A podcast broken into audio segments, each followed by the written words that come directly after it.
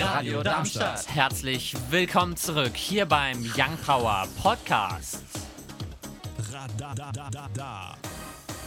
Und damit schön, dass du eingeschaltet hast hier auf der 103,4 MHz oder im Livestream unter live.radiodarmstadt.de hier heute bei Young Power mit mir, dem Paul, mir, dem Finn und mir, dem Leon.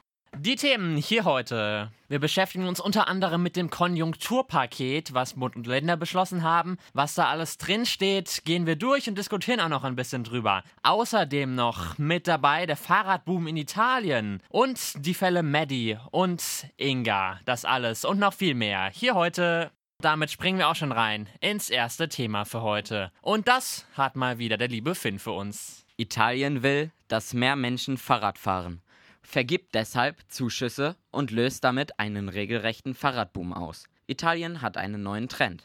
Fahrradfahren. Seitdem die italienische Regierung beschlossen hat, die Mobilität per Fahrrad bezuschussen, sind in vielen Städten die Fahrradläden leer gekauft. In Forlì, beispielsweise, eine Stadt in Oberitalien, gibt es ganzerorts kein Fahrrad mehr zu kaufen, meldet die Lokalzeitung Forlì Today. Die Leute kommen und erwarten, dass sie mit einem Rad an der Hand wieder rausgehen. Aber wer nicht mit den wenigen Velos auf der Resterampe zufrieden ist, muss ein paar Wochen warten. So ein Fahrradladenhändler aus Forlì gegenüber dem Spiegel. Die Fahrradhändler freuen sich über den Ansturm. Die Verluste der vergangenen Monate sind bald ausgeglichen. Auch in Rom entdecken viele Bürger die Freude am Radeln. Trotz den sieben Hügeln, die das Fahrradfahren etwas erschweren, im Jahr 2014 war es lediglich 1%, die das Fahrrad dem Auto vorzogen. Heute stehen die Römer vor den Fahrradläden Schlange. Sind ja eigentlich gute Nachrichten, ne? Absolut. Kann man so sagen. Ist ein umweltfreundliches Fortbewegungsmittel und man tut auch noch gleichzeitig was für seine Gesundheit. Genau, und ich als absoluter Fahrradfan kann das natürlich auch nur unterstützen. Ja, das sind doch schöne Aussichten. Dann können wir einfach direkt weitermachen. Die News jetzt mit Leon.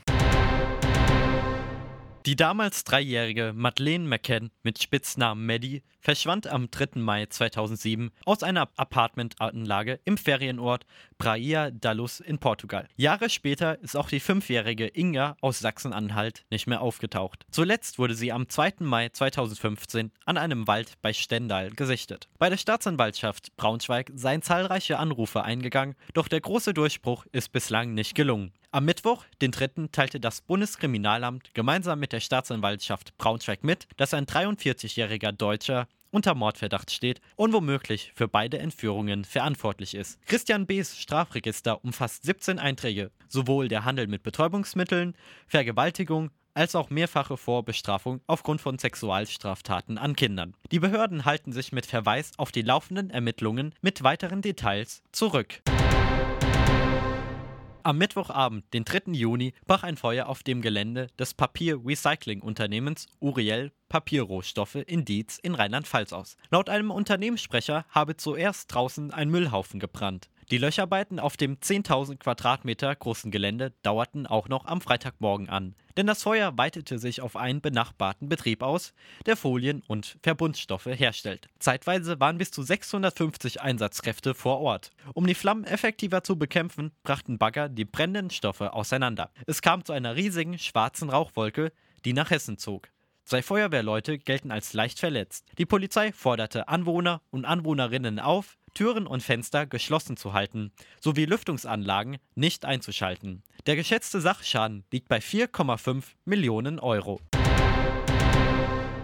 Am Sonntag ein Mix aus Sonne und Wolken, dabei ist das Schauerrisiko relativ gering. Die Temperaturen liegen bei 12 bis 21 Grad. Die weiteren Aussichten am Montag zunächst sonnig, gegen Nachmittag dann aber auch vermehrt Wolken und Regen oder sogar Gewitter bei Höchstwerten von 17 bis 23 Grad. Der Dienstag zeigt sich ebenfalls wechselhaft. Nicht nur die Sonne lässt sich blicken, sondern auch Wolken, die Schauer mit sich bringen. Die Temperatur liegt bei 9 bis 20 Grad. Am Mittwoch dann ganz ähnlich, weiterhin Sonne und Wolken, die auch wieder Schauer mit sich bringen können. Bei Höchstwerten Höchstwerten von 18 bis 24 Grad. Uns findet ihr auch auf Instagram und Twitter Young Power Radar. Leer und kaputt, den haben wir ja letzte Woche vorgestellt in der Young Power Neuerscheinungsrubrik. Und ihr ahnt es schon wahrscheinlich, diese Woche stellen wir natürlich wieder einen vor. Um 10 vor 6. Wir springen direkt in die Young Power Neuerscheinungsrubrik. Astrid Smelplatz wurde am 29. Oktober 1996 geboren. Früh begann sie Klavier zu spielen. Im Alter von 16 nahm sie dann in ihrem Heimatland Norwegen erfolgreich an der Castingshow Pop Idol teil und erreichte den fünften Platz. Nach ihrer ersten Single im Rahmen der Show und dem anschließenden Abbruch an ihrem Gymnasium konzentrierte sie sich auf ihre Musik. Und zwar erfolgreich. Sie schaffte es später auf das Album von Shawn Mendes namens Handwriten. Außerdem trat sie auf dem European Konzerten von Troy Sivan als Opening Act auf und veröffentlichte eine nach ihm benannte EP. Mittlerweile kennen wir sie als Astrid S. und jetzt hat sie ein neues Lied rausgebracht. Das hat es in die Young Power Neuerscheinungsrubrik geschafft. Es heißt Dance, Dance, Dance. Eine Sache muss ich noch richtigstellen. Die EP ist nach ihr benannt, also heißt Astrid S. und nicht Troy Sivan. Schön romantisch heute an diesem Samstagnachmittag. Wir springen rein ins zweite Thema für heute.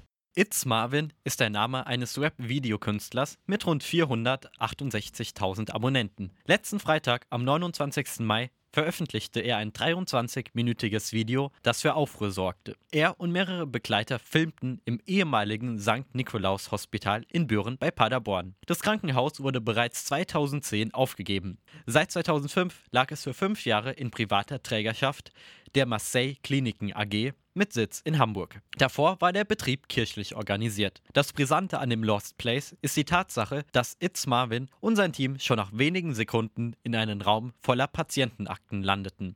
Name, Behandlungsverlauf, Röntgenbilder.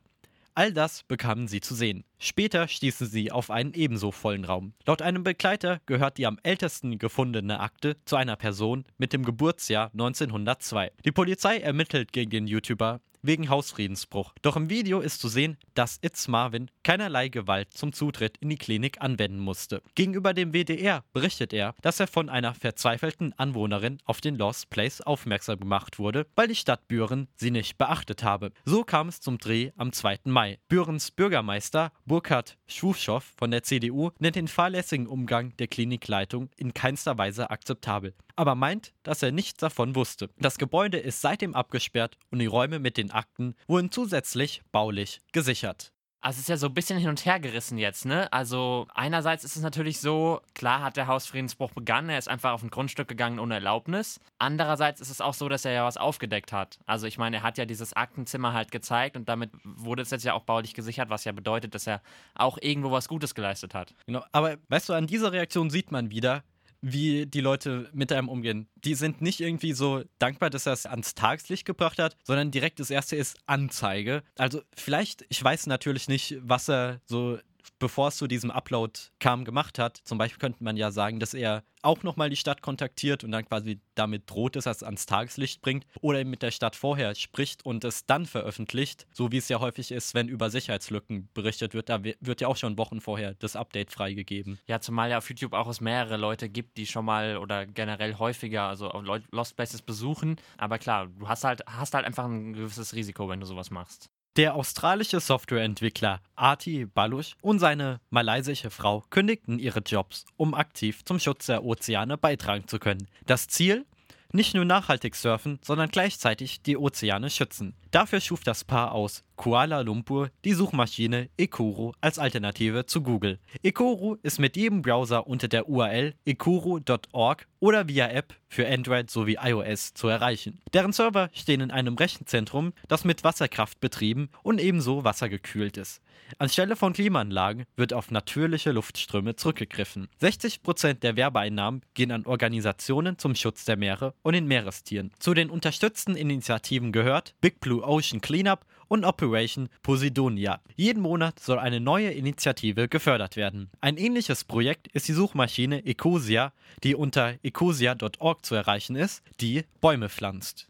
Das sind ja beides gute Sachen. Ecosia gibt es ja jetzt schon etwas länger und jetzt hat man nochmal eine Alternative. Hast du denn Ecosia schon mal benutzt? Also ich bin tatsächlich nicht so Fan. Ecosia nutzt ja, soweit ich weiß, die Ergebnisse von Bing. Ich weiß nicht, ich finde da immer die Hälfte der Sachen, die ich bei Google finden würde, nicht. Deswegen generell, ja, bin ich schon irgendwie, hänge ich noch so ein bisschen an Google, wobei ich, wenn es da eine schöne Alternative gibt, die mir auch die gleiche, gleichwertigen Suchergebnisse liefert, da auch sofort umsteigen würde. Also ich muss sagen, das finde ich interessant, weil ich habe zum Glück für mich die, genau die gegenteilige Erfahrung gemacht, dass diese Suchmaschinen sogar echt gute Ergebnisse geliefert hatten. Ich habe es einfach mal mit Radio Darmstadt ausprobiert, habe es eingegeben und es war direkt das Suchergebnis Nummer 1 und habe es mit meiner Webseite gemacht. Die war auch da auf der Platzierung, wo sie bei Google ist. Das einzige wenn ich was bemängeln müsste an Ikuru, ist halt, dass wenn du auf ein Suchergebnis klickst, wird es in einem neuen Browser-Tab geöffnet. Mhm. Was zwar an sich praktisch ist, weil dann hast du alle Suchergebnisse, aber auf Dauer hast du halt auch zigtausende Tabs. Also, aber das ist letztendlich so eine Einstellungssache, die man binnen kürzester Zeit ändern könnte. Ja, eigentlich halten wir fest, einfach eine gute Sache.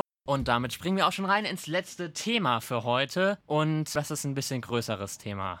Proteste wegen einem Paket. Und nein, es war kein Paket, was mal eben von der Post geliefert wird. Die Rede ist von der 130 Milliarden schweren Konjunkturpaket. Schweres Wort, worauf sich der Bund und die Länder nach zweitägiger Beratung einigten. Fangen wir doch mal mit der Autobranche an. Die Große Koalition entschied sich gegen eine Kaufprämie für Verbrenner, sondern nur für Elektroautos und Hybride. Dafür setzte sich vor allem die SPD-Spitze rund um Norbert Walter Borjans und Saskia Esken nach Protesten von Aktivisten und Aktivistinnen ein. Konkreter beschloss man die Förderung der Umweltprämie. Bis Ende 2021 wird die Förderung von E-Fahrzeugen, die bei einem Preis von unter 40.000 Euro nach Abzug der Steuern liegen, die Förderung von 3.000 auf 6.000 Euro steigen. Zusätzlich gibt es eine Förderung der Hersteller mit dem Bonusprogramm, welches 2 Millionen Euro für das Jahr 2020 und 2021 umfasst. Außerdem gibt es noch die 2,5 Milliarden, die in den Ausbau des Landesnetzes für E-Autos investiert werden. Wir diskutieren so nach jedem kurzen Abschnitt. Das war jetzt der Abschnitt zu den E-Autos bzw beziehungsweise zur Autobranche. Also ich glaube, wir können festhalten, dass das schon mal gut ist,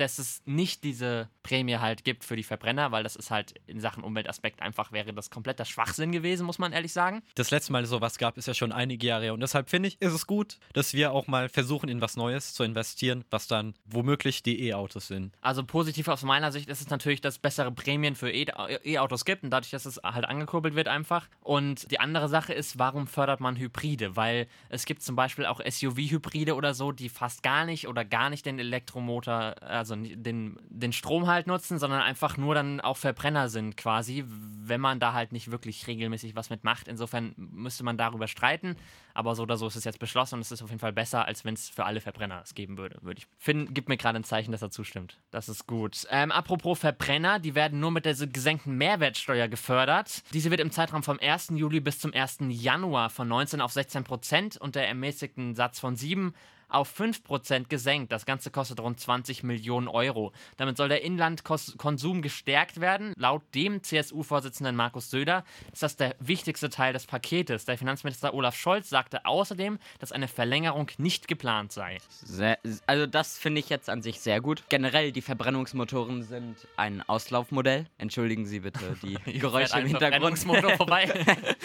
das lernen wir auch momentan in Chemie, dass die Verbrennungsmotor-Auslaufmodelle sind sind und dass zum Beispiel Wasserstoffmotoren, Hybridmotoren oder auch komplette Elektromotoren die Zukunft. Wenn ihr noch was dazu sagen möchtet. Ich muss noch mal was kurz korrigieren. Es war vom 1. Juli bis zum 31. Dezember. Also der 1. Januar ist nicht mehr mit einbegriffen. Okay. Macht jetzt nicht viel aus, aber nur, dass es alles. An sich gut, aber ich würde generell die hier die Prämie für Verbrennungsmotoren sofort beenden. Ganz ehrlich. Ja. Gut, dann kommen wir zum nächsten Punkt. Familie und Kitas. Der Kinderbonus sichert jeder Familie pro Kind 300 Euro. Dabei werden 100 Euro je Monat ausgezahlt gezahlt über drei Monate. Außerdem profitieren aber keine Familien, die ein Jahreseinkommen ab 90.000 Euro haben. Dadurch, dass es halt, dass viele äh, Familien einfach äh, keine nicht mehr ihre Kinder in die Kita schicken konnten. Kinder sind teuer. Eine, ist das ja auch eine gute Sache. Auf jeden sagen. Fall. Die, ich glaube, viele Familien können diese kleine Finanzspritze gebrauchen.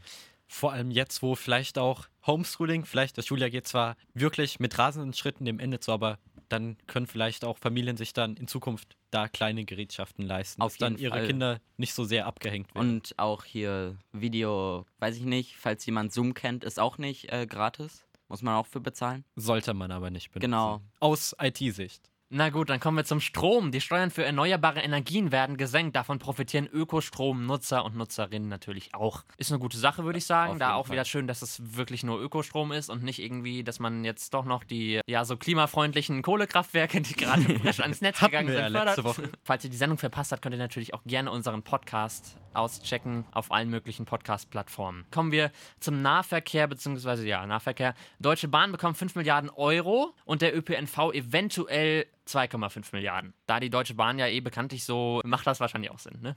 Ja, muss man sagen. Dann kommen wir direkt zu den Kommunen. Ausfälle der Gewerbesteuereinnahmen sollen gemeinsam vom Bund ausgeglichen werden. Ziel, Kommunen sollen weiterhin investieren können, keine Übernahme von Altschulden. Ist ja eigentlich nur eine logische Konsequenz. Also ist es gut, dass Kommunen weiterhin handlungsfähig sein sollten Ja. und auch investieren können in Infrastruktur, in was weiß ich und eben das mit den Altschulden, dass man dann eben sagt, dass sie dafür selbstverantwortlich sind und das eben, was jetzt womöglich durch Corona bedingt ist, dann gemeinsam sich da geholfen wird. definitiv. Die Sozialabgaben, Versicherungsbeiträge sollen bei maximal 40 Prozent stabilisiert werden. Davon profitieren die Versicherungsnehmer und Nehmerinnen. Dann kommen wir zum Unternehmen. Überbrückungshilfen von maximal 25 Milliarden Euro insgesamt. Und die Unternehmen profitieren logischerweise davon. Ja. Macht auch Sinn, um halt diese Unternehmen einfach zu retten. Ne? Auf jeden Fall.